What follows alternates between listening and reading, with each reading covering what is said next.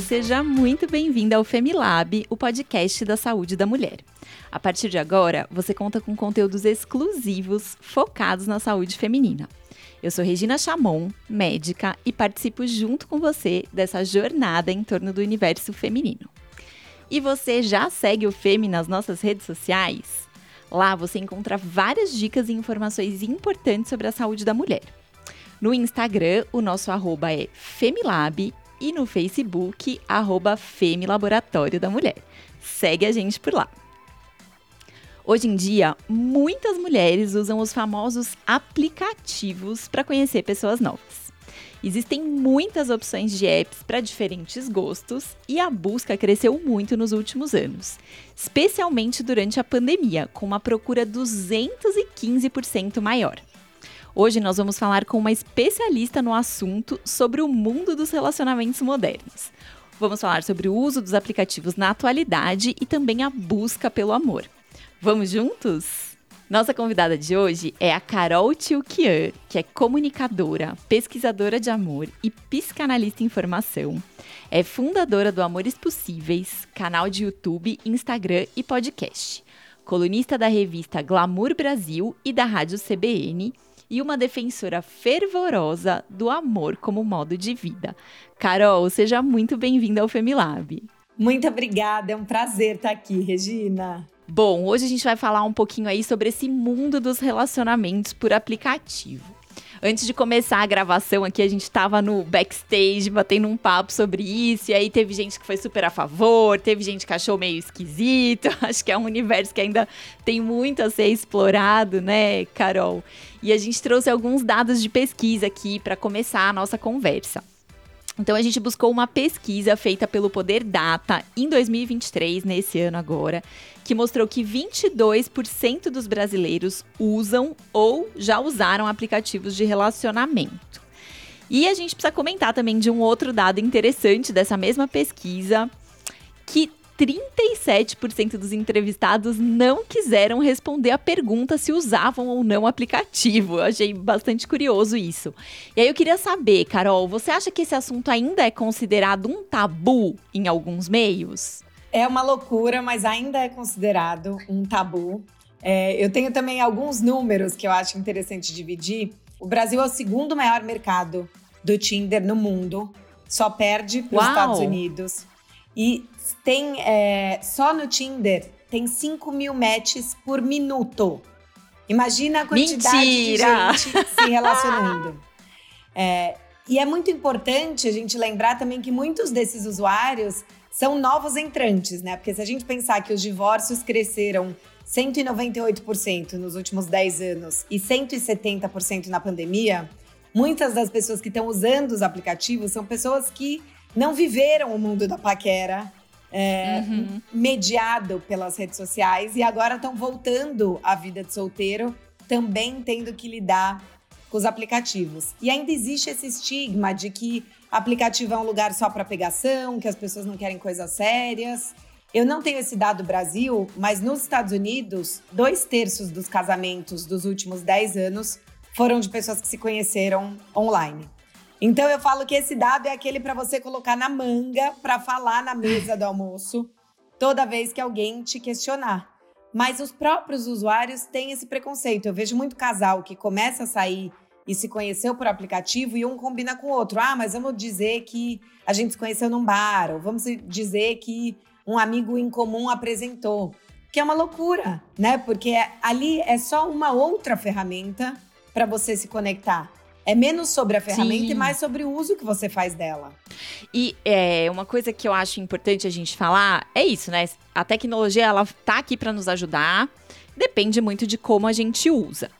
Mas a gente tem visto crescer aí notícias a respeito de golpes, de coisas que dão errado nesse mundo aí dos relacionamentos por aplicativo.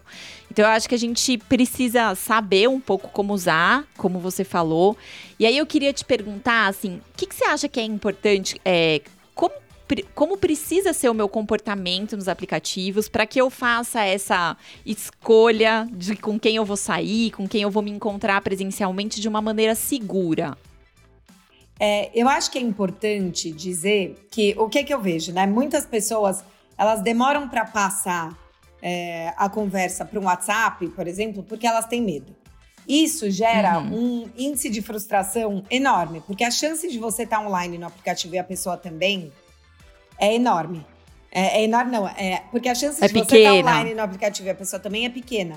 É, então, a quantidade de pessoas que fala, nossa, a história começou e parou do nada, é muito grande. Passar para o WhatsApp não significa que você vai estar tá abrindo a sua vida ou dar o Instagram. Acho que quais são os comportamentos perigosos? Você combinar de se encontrar ou na casa da pessoa, num local que não seja público. Né? A minha uhum. primeira recomendação seria marque num lugar público onde você se sente segura. Então marca num restaurante, marca num bar onde tem mais gente, avisa para alguém que você conhece que você está indo encontrar aquela pessoa. Porque a verdade é que se a gente for sair com uma pessoa que você conheceu num bar uma noite só, você também não sabe muito dela. Então, é, a gente, eu acho que sim tem tido é, muitos golpes, muito nesse lugar do ah, vem aqui me encontrar, vem em casa. É, e aí a casa, você não sabe muito bem onde é. Então eu diria, é, marque num lugar público. Depois, pede as redes sociais da pessoa dá uma olhada nas redes sociais da pessoa, coloca o nome dela no Google, que são coisas que assim a gente já dá uma stalkeadinha e você faria isso também em outras relações. Mas é, esteja aberto também à conversa, porque eu sinto que a gente tá com tanto medo de ser passado para trás, seja um golpe, seja, ah, será que o cara só quer me levar para cama, que a gente também não tá se dando tempo de se conhecer, de conversar, de estabelecer um vínculo. Sim, sim. Você estava falando aí, eu me lembro de um um documentário que eu assisti no Netflix, que é O Golpista do Tinder, que fala, né, sobre um cara que seduz as mulheres. E aí você vai ver o cara realmente é uma pessoa real, mas tem toda essa trama aí por trás. É, e eu acho que uma reflexão que gera esse documentário é como como está a qualidade dos nossos relacionamentos hoje, seja mediado por um aplicativo, por um site de relacionamento, seja um encontro mesmo que a gente tem com alguém num bar na vida. E aí, eu queria saber, Carol, assim, como é que você, sendo uma pesquisadora do amor, como é que você vê que, que tá essa coisa das relações? O que, que você acha que faz as pessoas, às vezes, estarem tão ávidas por um relacionamento e se frustrarem tanto, ou não se abrirem, ou esses relacionamentos muito curtos, muito breves? Fala para mim o que, que você acha que tá acontecendo no mundo dos relacionamentos. Olha, eu acho que estão acontecendo algumas coisas até interessantes, porque hoje a minha coluna da CBN foi qual é o impacto da inteligência artificial e da tecnologia nas nossas relações. E tem alguns estudiosos, tem uma estudiosa que eu amo que chama Sherry Turkle. Ela tem um livro que chama Alone Together, que é Sozinhos Juntos. Então, quais são os impactos da tecnologia na nossa vinculação? É um livro de 2011 e ele é bem atual. E o que, que ela coloca, que acho que a gente pode pensar na nossa vida? É, o digital, ele traz pra gente uma rapidez que a gente espera de todas as coisas. Então, hoje eu quero uma rapidez e um controle, né? Então, se eu quero assistir a minha série favorita 8 da noite, eu posso. Duas da manhã eu posso. Se eu quero assistir 10 episódios, eu posso. Se eu comprei uma coisa em outro país, eu vejo pela Amazon aonde ela tá vindo, eu traqueio aquilo, eu posso dividir a minha corrida do Uber com alguém. Então a gente está tendo mais ferramentas de controle e de satisfação instantânea. Isso a gente tende a colocar como expectativa para as nossas relações pessoais também. Então, se eu mandei uma mensagem, eu espero que a pessoa responda na hora. É, eu quero entender o que está acontecendo. Tem um, um outro estudioso que aponta que essa rapidez e essa suposta precisão do digital faz com que a gente esteja atrofiando a nossa plasticidade cerebral. Que é, como eu não tenho tempo entre a pergunta e a resposta, hoje eu não sei alguma coisa, eu coloco no Google, eu pergunto pro chat GPT e já vem a resposta. Então, quando eu tô numa relação, eu já quero a resposta, mas é sim ou não? Mas você quer ficar comigo ou não quer? Tô, eu tô sendo ansiosa ou tô sendo enrolada? E ao invés de sustentar a dúvida, o silêncio, o não saber, eu já tendo a querer ter uma resposta imediata. E aí o que que acontece? Eu falo que no amor a nossa experiência depõe contra nós. Então no emprego a nossa experiência funciona a favor, No amor, ela depois encontra. Porque o que, que muitas pessoas fazem? Elas usam as relações passadas como gabarito. Então, ah, a última vez eu tava saindo com um cara e ele só me chamava para sair durante a semana. Fiquei saindo uns três meses, aí não deu em nada, ele engatou com outra. E aí você começa a sair com uma outra pessoa e a terceira semana que ele só te chama para sair durante a semana, você já fala: hum, já sei onde vai esse filme, tô sendo enrolada, vou parar de sair. Só que esse segundo cara, por acaso, é, sei lá, separado e tem um filho e tem guarda compartilhada, e daí no fim de semana que ele não tava com o filho, ele já tinha marcado uma viagem antes de te conhecer, só que você não tá ficando lá para esperar. É, com isso, a gente tende a buscar no outro todos os indícios de que a história pode dar errado. Isso faz com que a gente funcione numa lógica de viés de confirmação. A neurociência comprova isso, né? Que é a gente quer, eu brinco que mais do que ser feliz, a gente quer ter certeza. E o viés de confirmação, o que, que é? É você direcionar o seu olhar para buscar indícios de que a sua hipótese está certa.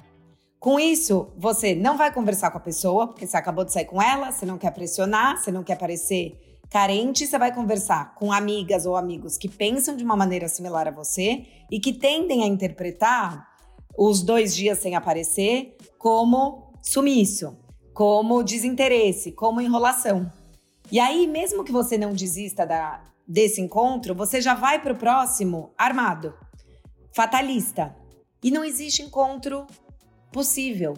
Acho que tem uma outra coisa que dificulta muito as relações também, é que a gente está ficando muito narcisista e autorreferente. Então eu ouço muito também assim: ah, as relações não são recíprocas. E a provocação que eu sempre faço é: elas não são recíprocas ou não são um espelho? Eu até fiz um vídeo semana passada que viralizou sobre essa trend que você colocava a sua foto e mostrava como seu bebê ia ser. Você viu isso? Filho. Uhum, eu vi, eu vi. E a provocação que eu trouxe ali é: não é um retrato dos nossos tempos pensar que você coloca a sua foto, você não põe um casal, você não põe você e o cara que você gosta, ou a mulher que você gosta, ou o ator de Hollywood. Você põe você para sair o seu bebê do seu sexo com a sua carinha. A gente tá trazendo, é uma brincadeira, eu falo no vídeo e falo aqui de novo que assim, toda brincadeira tem um fundo de verdade. Eu ainda espero que o meu parceiro cumpra as minhas expectativas. E é claro que é gostoso a gente ter expectativa. Não acho que a gente tem que vilanizar é, as expectativas. Eu brinco que, igual teve o movimento Corpo Livre, eu faria o movimento Expectativas Livres. Mas eu tenho que entender que o outro frustrar minha expectativa não significa que ele é um sacana ou uma sacana. Significa que eu esperava algo que não aconteceu. É diferente do que ficar decepcionado. A gente está confundindo frustração com decepção, porque a decepção é: tínhamos um acordo e você quebrou. A gente não está fazendo os acordos, está esperando que o amor aconteça, simplesmente. Porque no fim ninguém ensinou a gente, né? A fazer manutenção, a conversar. E eu acho que o digital traz esse lugar também. A gente está atrofiando a nossa capacidade de linguagem. Porque se a gente pensar. De conversa. Você res... É, você responde com emoji, você responde com GIF, com uma frase curta. E essa, esse atrofiar da linguagem é ruim não só na interação com o outro, como a gente está tendo menos repertório para nomear os nossos sentimentos. O que, que eu estou sentindo? Eu estou angustiada? Ou eu estou com raiva? Ou eu estou triste? Ou eu estou com medo? Ou estou ansiosa? A Brené Brown tem um, um livro que até virou série na HBO que chama Atlas do Coração. E ela fala: se a gente nomeia as nossas emoções erradas, a gente sente de uma maneira errada e a gente tende a agir de uma maneira errada. Então, acho que todas essas reflexões são importantes para a gente ter nas relações mediadas pelo digital, mesmo que você não tenha conhecido o cara no aplicativo. Porque a sua relação Sim. fatalmente vai ser mediada, né? A gente manda áudio, manda texto. É, e acho que a gente fica muito com essa impressão do começo da relação vir pelo, pelo digital, né? Porque acho que os aplicativos estão muito assim é, populares, a gente ouve muito falar, mas foi o que você acabou de falar. Acho que toda a nossa relação, não só a relação amorosa com um parceiro amoroso, mas todas as nossas relações hoje são mediadas pelo digital.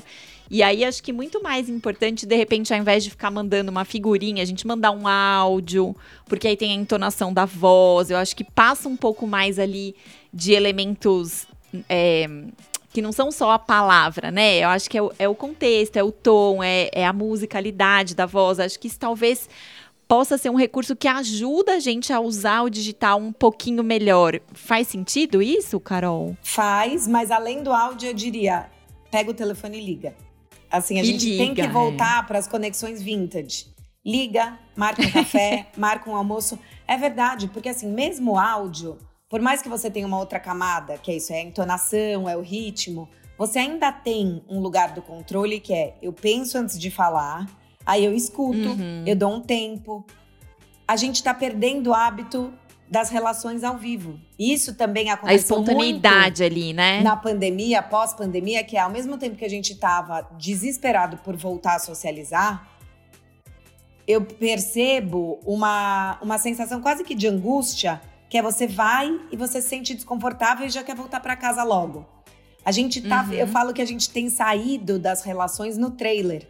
E aí, de novo, não só relações amorosas, às vezes. Por exemplo, ontem eu fui para um evento de trabalho que era uma festa junina da Glamour, que é a revista para a qual eu escrevo. Eu conheço poucas pessoas lá, que são as da redação. Eu poderia ter ficado, ah, vi, fiz meia hora de social, vou embora. Porque não conheço ninguém aqui, não tô me sentindo confortável. É que eu trabalho com isso, então eu falo, eu vou ficar. E daí eu elogiei a roupa de uma mulher que estava pedindo um drink do meu lado. Aí a gente começou a conversar, descobrimos que temos uma amiga em comum. Aí a gente já vai fazer um trabalho juntas. Mas isso só aconteceu porque eu ultrapassei essa primeira fase de desconforto que todo mundo uhum. vai ter.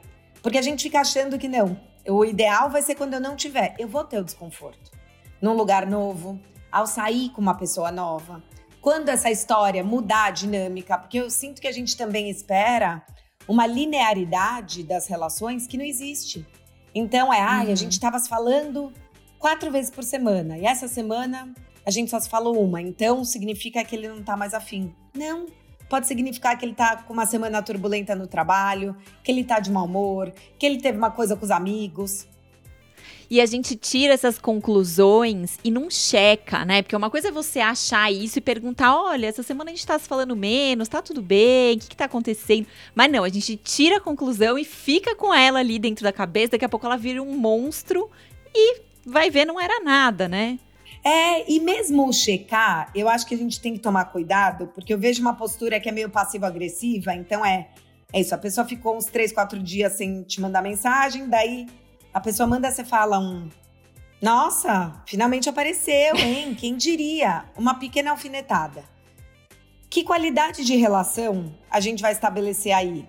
E aí eu não tô dizendo que não é para você falar, não, não falar nada, fingir que você não incomodou mas é usar as ferramentas da comunicação não violenta, por exemplo. Então, uhum. ao invés de eu atacar o outro, é eu falar sobre a minha sensação e validar aquilo. Falar, nossa, eu tava com tantas saudades, tinha tanta coisa que eu queria falar para você, e ser propositivo. Aí é, eu quero eu fazer a aproximação, por que, que ao invés de falar você tá estranho, você sumiu, por que não propor um movimento de vamos tomar uma cerveja, vamos ver aquele filme que a gente falou? Eu sinto que, é, principalmente nós mulheres, temos vergonha de fazer esse movimento e eu acho que é um desserviço para todas nós o crescimento de coaches que trazem uma visão bem machista, assim, de que você uhum. tem que negar três convites, mesmo que você possa, você tem que demorar para responder. E as mulheres estão tão cansadas de relações que não vão para frente que elas estão é, comprando esse tipo de lógica que só desempodera a gente. Porque por mais que você ache o cara em 12 semanas, como esses programas propõem, você vai precisar de mais 12 semanas de como manter o namorado, depois mais 12 de como fazer o namorado virar noivo, e você sempre vai estar tá achando que é por causa de um truque e não por quem você é, né? Eu acho que a gente tem que voltar a trabalhar os nossos vínculos num caráter humano, vulnerável, e aí é muito importante a gente lembrar da importância das redes de afeto. Porque a gente tende uhum. a achar que vai sair de uma relação é, tóxica com um cara ou com uma mulher, com seu parceiro romântico, e ter uma relação saudável com o próximo ou a próxima que vierem. Mas a gente treina o apego seguro com os nossos outros vínculos. Se você não puder frustrar suas amigas, sua família, seu chefe, se você não puder falar não, se você não puder dizer eu fiquei chateada, você não vai fazer isso com o cara. E o que eu percebo, eu até lancei um curso agora sobre dependência e codependência emocional, é que em geral a gente replica a postura de dependência em todas as nossas relações. Então, se você quer ser boazinha e quer agradar, não é só o novo namorado ou a nova namorada. É também o chefe, é também a amiga, é também é, a avó. E aí você vai ficando boa em ser boa. E quanto mais você é boazinha, menos você se permite explodir, colocar suas necessidades, sustentar o climão. Uhum.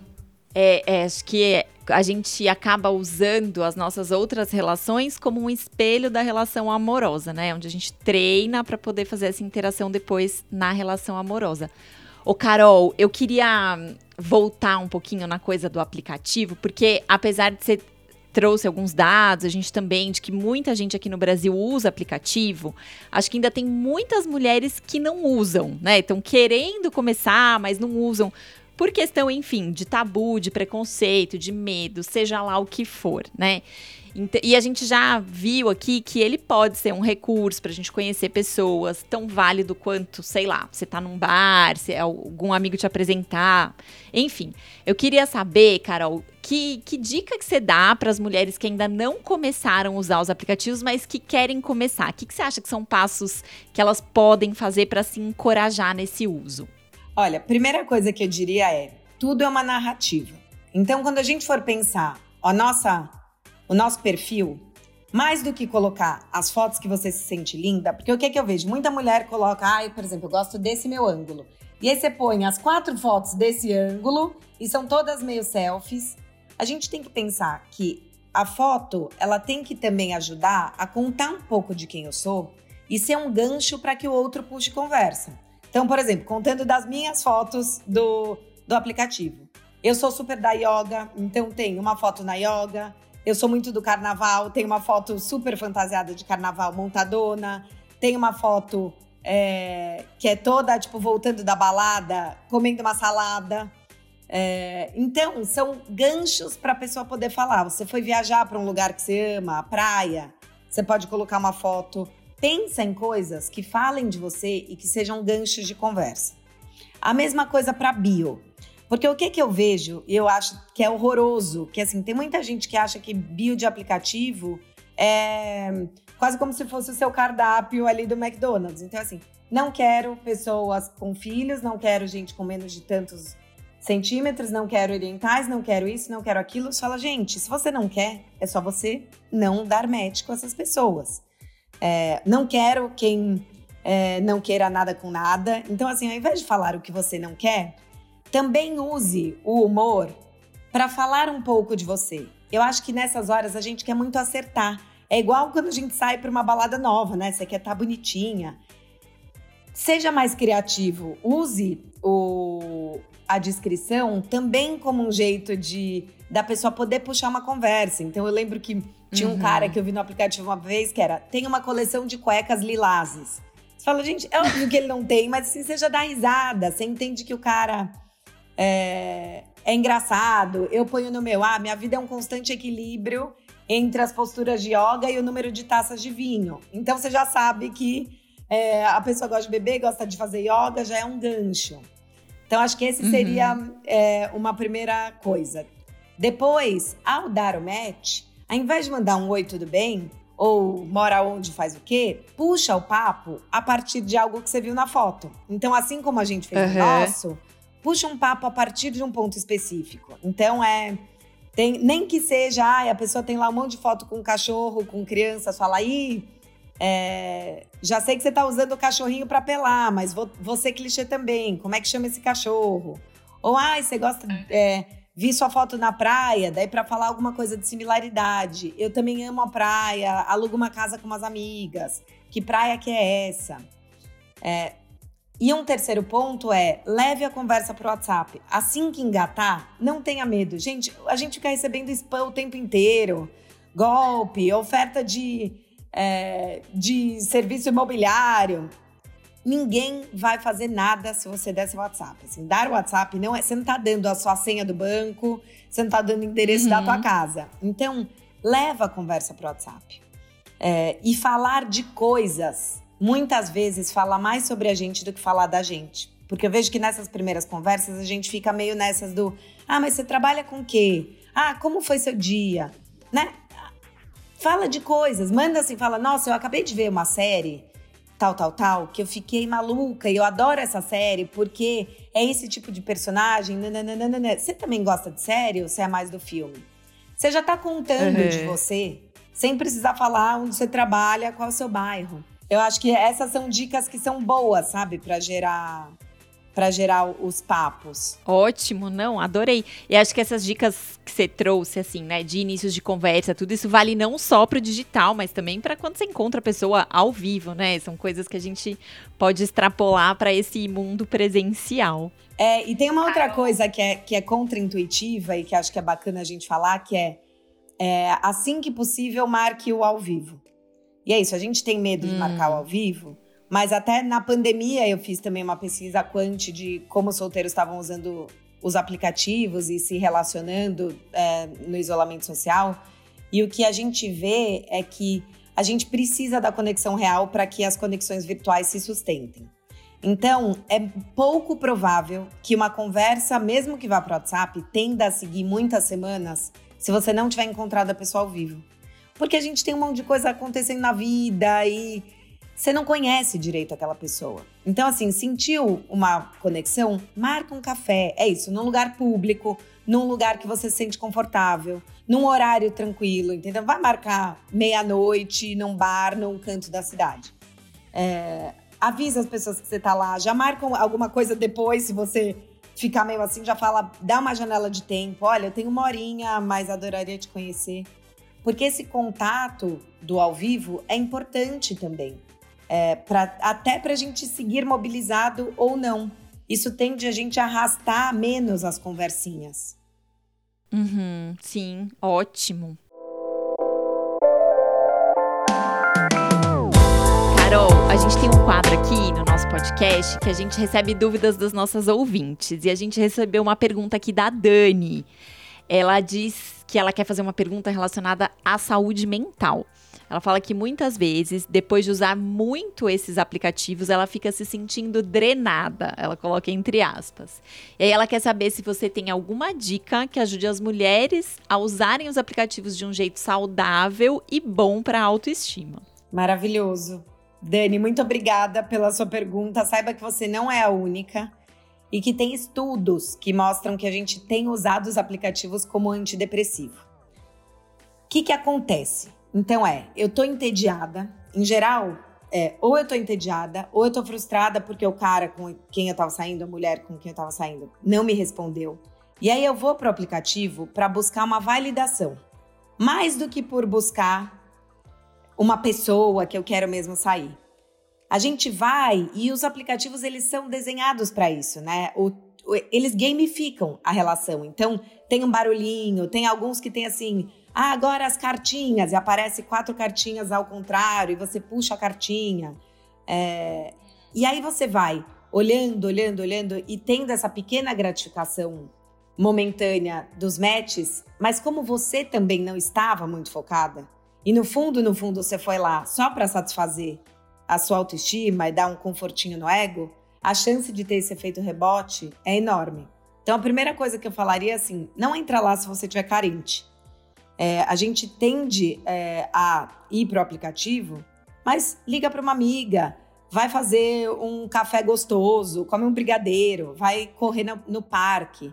Acho que é presta atenção qual é o, o, mood que você tá quando você for usar. Depois, é, entenda, voltando para o começo do nosso papo, né, de que a gente quer as gratificações instantâneas, que nem tudo acontece na hora que a gente quer. Então, assim, você quer entrar lá, e até você falou do golpista do Tinder, eu lembro que no começo do documentário, uma das mulheres que levou o golpe, ela fala: quando eu, eu soube que ele era um golpista, uma das coisas mais difíceis de eu me desfazer foi da minha fantasia. Porque eu queria ter sido a mulher que achou aquela agulha no palheiro. Então, é claro que a culpa é toda daquele cara que sim é um golpista, mas o que ela aponta ali é o quanto a gente é fiel à nossa projeção a nossa fantasia e a gente se frustra também nesse lugar. Então, assim, talvez você fique drenada, porque toda vez você acha que assim, agora vai. Agora eu vou encontrar o cara da vida. Então, será que também não tem a ver com. Tá, é, eu tô dando uma volta. Pensa que você tá indo num bar. Tô dando uma volta, tô olhando. Eu não preciso ficar até 5 da manhã. Tem dias que a balada rende, tem dias que não rende. Então, assim, é saiba sair.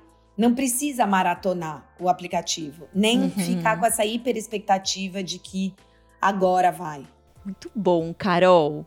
Carol, a gente tá indo para os momentos finais aqui do nosso episódio, e aí eu queria pedir assim para você se você pudesse dar uma visão geral assim sobre esse assunto, né? Ah, aplicativos e relacionamento. O que, que você deixa de mensagem principal para quem está ouvindo a gente hoje?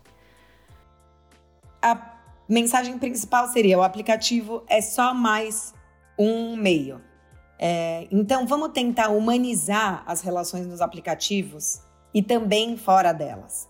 Porque eu sinto que talvez a gente se sinta tão drenado, como a Dani falou, muito por causa é, dessa lógica da gamificação, a gente também está esperando essa conexão absoluta e o encontro mais rápido. Então, assim, lembra que é uma outra pessoa que está ali, que assim como você, talvez também tinha vergonha de estar no aplicativo. Que assim como você, tá falando com outras pessoas. Porque eu acho que a gente também fica num lugar do tipo, ai, deve estar tá falando com um monte de gente. Gente, vamos normalizar que as pessoas solteiras talvez sim estejam falando com um monte de gente e que as relações têm um tempo para se desenvolverem. Então, assim, não é porque o celular abriu automaticamente que a relação vai se fazer ou não se fazer automaticamente. Que eu diria é: não saia do filme no trailer, dá um tempo e tenta de verdade. É, então, assim, começou uma conversa com alguém e tá achando legal, não precisa voltar para lá só para ver se tem mais pessoas que vão, que pode ser ainda melhor. Né? A Esther Perel é uma psicóloga que eu amo e ela tem um TED muito famoso sobre infidelidade.